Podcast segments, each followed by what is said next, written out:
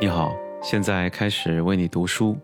极简主义，创建极简主义者网站。在二零一零年夏天那会儿，我们还没打算在网上写东西，或开设关于极简主义的网站。但后来，Joshua 偶然在六月的一次纽约之行中，遇到了科林奈特本人。见到科林本人，巩固了他的网络形象。他的外表充分展现出他的内在，呈现出各种快乐和满足。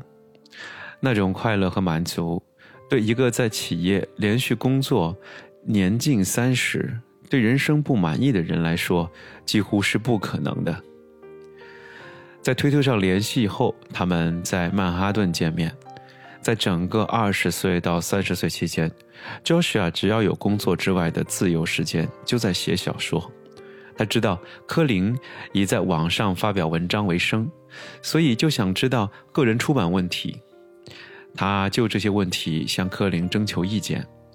在他们见面一起吃午饭的时候，柯林鼓励 Joshua 去探索非传统的途径来出版小说。还提供了一些在日后非常有帮助的资源。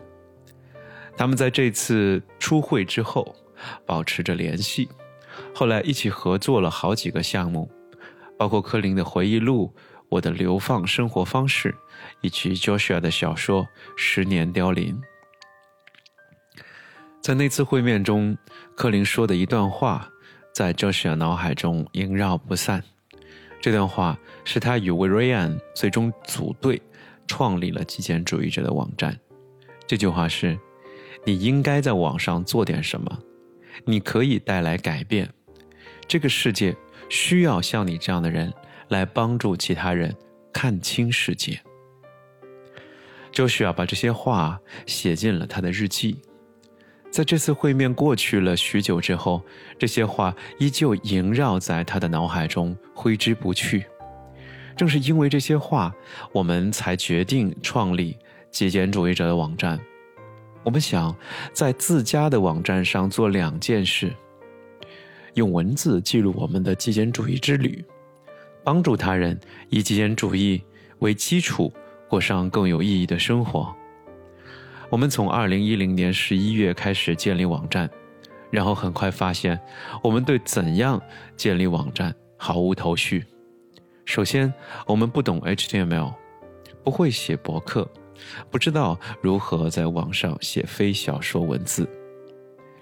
因此，我们做了广泛的调查，在六周内建立起了我们的网站，维持高强度的工作，直至最后一刻。二零一零年十二月十四日，我们正式启动了自己的极简主义者网站，theminimalists.com。所以当时我们是那样的：两个穿着西装打领带的企业员工，接受了一些千禧年博客作者的建议，我们开设了一个网站，把我们的极简主义之旅用文字记录下来，并且开始每周为这个网站写一些文章。此后几个月内，各种意外又令人兴奋的事情发生了。而在创建网站的九个月中，我们的生活也发生了很多改变。我们在网上认识了一些了不起的人，并最终将这些网上建立起来的关系转化成了现实生活中的亲密友谊。在这些出色的人的帮助之下，也得益于我们少量的初期的读者。不断与他人分享我们的文章，网站的点击率呈现了指数型的增长。仅仅九个月，我们就拥有了超过十万的月订阅的读者。那时候，人们每个月在我们网站上所花的总时间超过了一万一千小时，网上四处都有我们的专题。我们收到了各种写着关于我们的文章如何改变了他人的人生的惊人的电邮，结果就是我们都辞去了公司的职务，开始将全部的时间投注于过有意义的生活。